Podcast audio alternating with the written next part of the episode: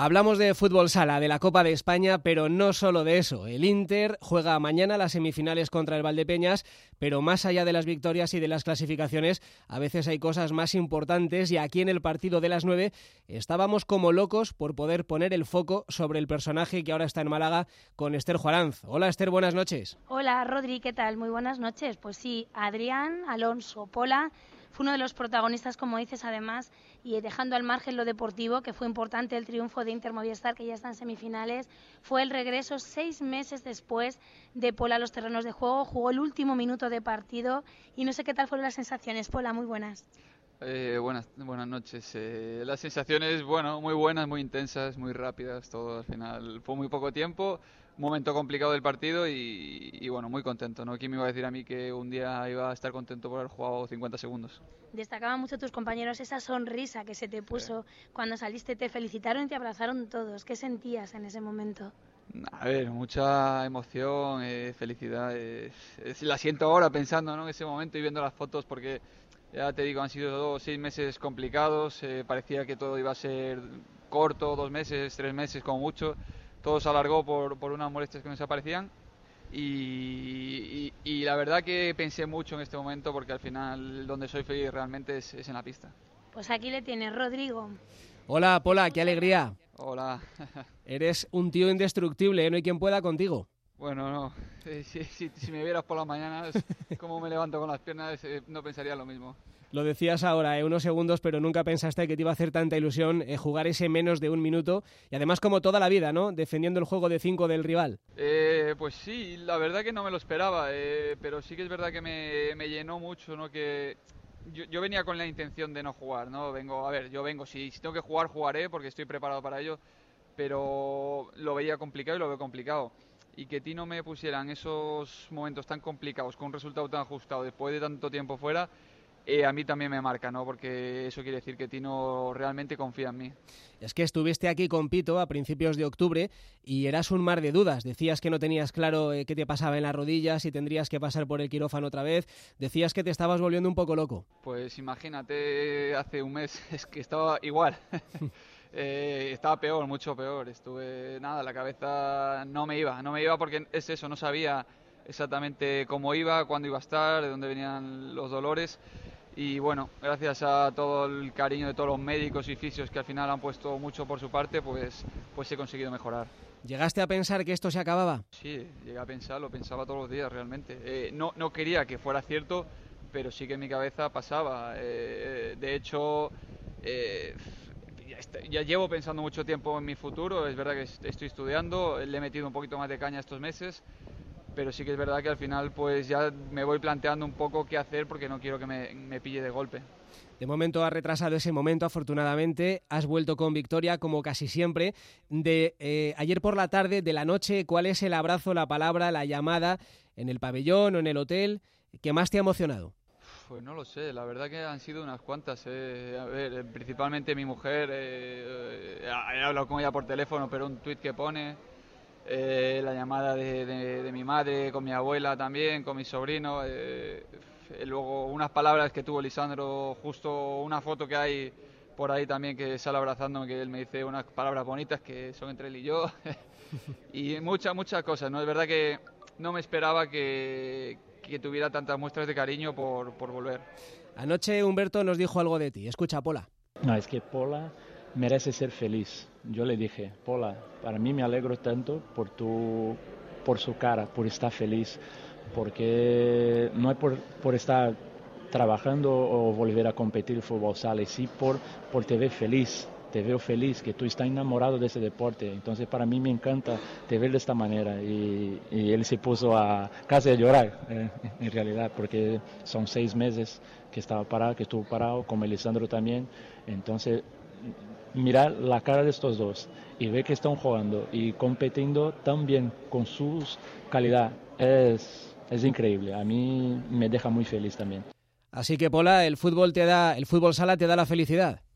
Hombre, juego al fútbol sala desde que tenía 8 años, así que imagínate, tengo 30 y 31, casi 32 ya, y sí, me hace muy feliz y espero que me siga haciendo feliz. Es verdad que llegará un momento en que tenga que parar, pero mientras pueda voy a seguir. Esto va a ser un poco como algunos programas de la tele, eso de tenemos más mensajes para ti. Este es de la única persona del planeta que creo que todavía te llama Adrián. Hola Adrián. A veces la vida nos pone muchas trabas y obstáculos, pero decirte que tuve la suerte de hacer un gran luchador un guerrero, un batallador, una persona que nunca se da por vencido ante nada y que con su afán de superación, trabajo y sufrimiento en muchas ocasiones lo has logrado todo. Suerte y mucho ánimo, que contigo nunca decae. Siempre has confiado en ti y nosotros más. Te deseo muchísima suerte, a por todo y a por la copa. Te quiero, guerrero. Sigue con ese corazón y esa humildad que te caracteriza. Te quiero. Un besazo grande. Jopola, me emociona hasta yo escuchando a tu madre. Es que está llorando, Rodri, no sé si va a poder hablar, ¿eh? Me le vas a emocionar muchísimo. A ver. No me extraña. Al final escuchar a una madre, ¿no? Hablar así eh, eh, tiene que tocarte hasta, hasta adentro, ¿no, Pola? Imagino que sí. Vaya, vaya fena te estamos haciendo. La verdad, que sí, ¿eh? pero bueno. No, no, no, agradezco mucho todo. No, mi madre, ¿qué voy a decir? Al final, sé lo que piensa, me lo dice muchas veces ya pero siempre se agradece, ¿no? Bueno, a estas alturas ya te habrás dado cuenta que esta no va a ser la entrevista más agresiva a la que te has enfrentado en tu vida. Eh, si te queda un poquito de cuerpo para un mensaje más, lo escuchamos. Buenos días, bro. Cómo me alegro de verte de nuevo en las pistas, ¿eh? Me alegra muchísimo, de verdad. Y recuérdalo siempre, ¿vale? Cuando falla la motivación hay que tirar siempre disciplina. Y cuando lo que falla son las fuerzas y cuando te falla la cabeza, usamos ese corazón tan grande que tenemos para hacernos fuertes, ¿vale? Me alegro mucho de verte y un abrazo muy fuerte, mi hermanito. Chao, chao. Ya ha pasado el mal trago, ¿eh, Pola? Ya no tenemos más. Ya, no, no.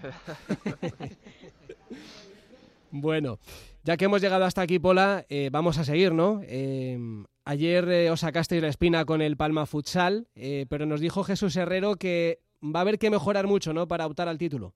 Sí, a ver, ayer no estuvimos bien, no estuvimos bien en, ninguna. Yo creo que, a ver, estuvimos serios, pero no, no fuimos atrevidos en ataque.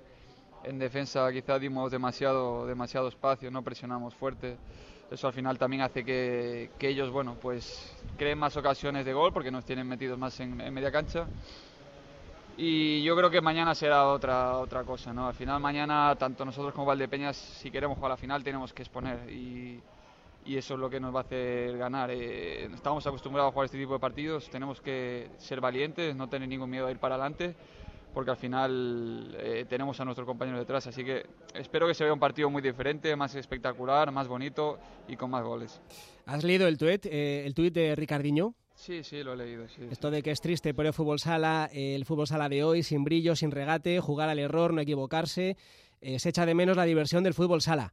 ¿Lo ves así como él o te gustaría matizarle algo? No, a ver, sí, lo veo. Sí que es verdad que se ve así. no, no, te lo digo yo, te dice un resultado o dos resultados de 1-0 en una copa. Eh, pero bueno, yo creo que tenemos que exponer nosotros también, nosotros tenemos que poner nuestra parte. Eh, no solo se trata de los entrenadores, del sistema de juego, de las reglas.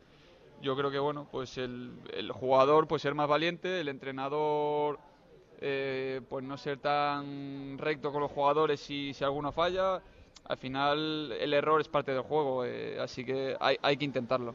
¿Y vuelves a oler al menos la dinámica del Inter ganador de siempre?